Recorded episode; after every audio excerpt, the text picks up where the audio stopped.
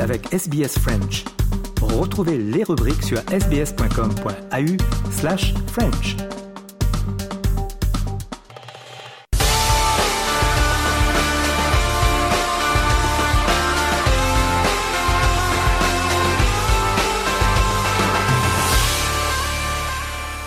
Dimanche 25 février, on commence ce magazine des sports avec deux disparitions marquantes dans le monde du football. Arthur Georges, entraîneur emblématique du Paris Saint-Germain, est décédé à l'âge de 78 ans des suites d'une longue maladie. Ancien attaquant, il avait compté 16 sélections avec le Portugal, mais c'est sur le banc qu'il s'était fait connaître en France. Il s'était occupé euh, du Matra Racing euh, avant de sacrer en C1 Porto en 1987 et ensuite il avait entraîné le PSG et l'avait notamment amené au titre de champion de France 1994. Son portrait est signé Christophe Diremzian pour Radio France Internationale. Il avait la moustache la plus célèbre du football français des années 90, portée sur sa tête bien pleine d'hommes cultivés et d'entraîneurs performants. Arthur Georges, dans l'Hexagone, c'est d'abord le technicien de l'éphémère Matra Racing, puis surtout du Paris Saint-Germain, version Canal+. Trois saisons marquantes, de 1991 à 1994, a composé des 11 de départ avec Bernard Lama, David Ginola, Paul Le Guen ou encore Georges Weah. Deux belles réussites, un titre en championnat et une Coupe de France, et un souvenir indélébile pour les supporters, celui d'avoir fait tomber le Grand Real Madrid un soir de quart de finale de Coupe de l'UEFA 1993 sur un coup de tête magistral d'Antoine Comboiré. L'Europe lui avait pourtant déjà ouvert les portes de la renommée. Vainqueur de la Coupe des clubs champions 1987 avec le FC Porto, matcher historique en prime, l'ex-attaquant du Benfica Lisbonne a alors vécu le plus grand moment d'une carrière essentiellement passée sur des bancs portugais, saoudiens, mais aussi au Cameroun de Samuel Eto'o de 2004 à 2006, le premier de ses deux passages en Afrique avec son court séjour au Mouloudia d'Alger 2014-2015, l'ultime expérience d'une personnalité de conviction qui n'avait pas que le football dans la vie, diplômé de philosophie allemande, collectionneur d'art, il avait été aussi l'un des fondateurs du premier syndicat de joueurs professionnels du Portugal. Autre disparition d'une grande figure du football, on part en Allemagne avec Eric Mamrut.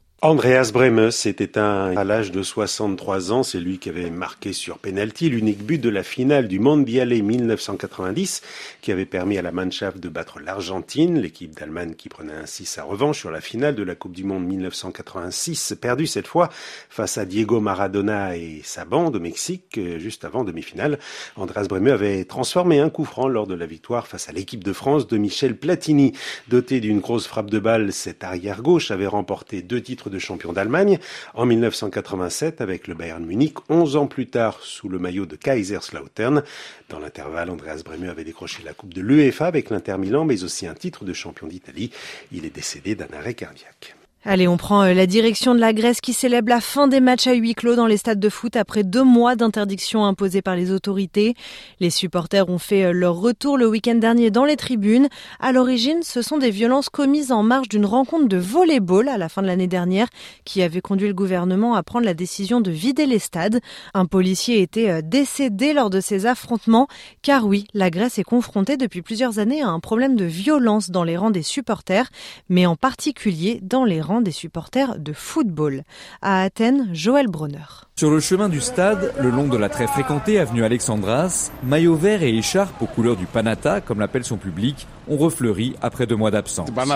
Ici, l'affiche du soir oppose le club athénien du Panathinaikos à celui de l'Amia, le deuxième contre le sixième du championnat de football grec. Certains supporters disent éprouver une grande joie de revenir soutenir leur équipe, à l'image de ce père de famille qui tient son jeune garçon par la main. On est super content de revenir au stade. C'est génial, vraiment. Les deux mois de match à huis clos l'ont cependant laissé dubitatif. Je ne pense pas que cette mesure aide à lutter contre la violence. C'est une demi-mesure selon moi. Fermer temporairement les stades au public ne changera pas la mentalité des gens. À mon avis, la violence continuera. Ce qu'il faudrait, ce sont des mesures plus radicales.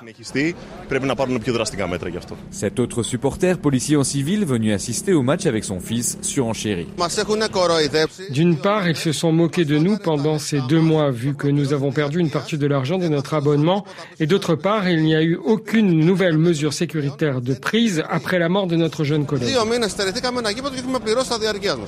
Pour les nouvelles mesures, ce sera en mars avec des caméras dans tous les stades puis en avril avec l'identification via une application de tous les supporters présents. Et enfin, euh, dernier reportage dans notre magazine des sports euh, de ce dimanche. Les athlètes du monde entier se préparent d'arrache-pied en vue des Jeux Olympiques de Paris 2024 dans quelques mois.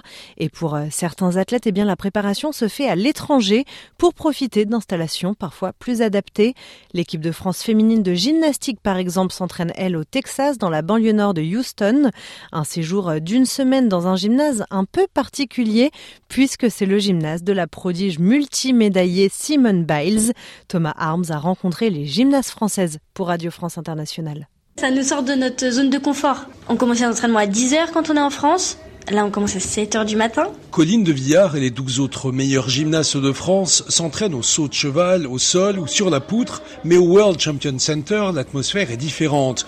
On voit des petits de 4 à 5 ans faire leur premier essai de gymnastique sous l'œil de leurs parents, à côté d'espoirs qui ont une dizaine d'années et des stars américaines de la gym comme Simone Biles. Ça court, ça vit, enfin il y a du ça vit peut-être des fois un peu trop, j'avoue que des fois faut vraiment faire attention, pire que dans la rue, tu regardes à gauche à droite à gauche à droite pour pas que tu te prennes quelqu'un, mais enfin c'est hyper satisfaisant, je trouve ça ça rappelle un peu l'époque bah du coup club de quand j'étais petite et tout donc euh, non, c'est cool, ça fait très famille. Avec 6 heures d'entraînement par jour, ce ne sont pas des vacances, c'est la quatrième année que la gymnaste Marine Boyer vient à Houston. Simone euh, a créé ce gymnase et il y a aussi de super entraîneurs qui sont français euh, ici et bah, Mélanie hein, qui s'entraîne avec Simone et c'est toujours intéressant de pouvoir euh, échanger et partager les manières d'entraînement qui sont totalement différentes de la France. Car depuis un an et demi, les Français Cécile et Laurent Landy, qui entraînent Simone Biles, ont également pris sous leur aile une des espoirs de médaille olympique tricolore, la Française Mélanie de Jésus dos Santos, qui a quitté la métropole pour s'installer au Texas. Voilà messieurs dames pour les sports de ce dimanche 25 février.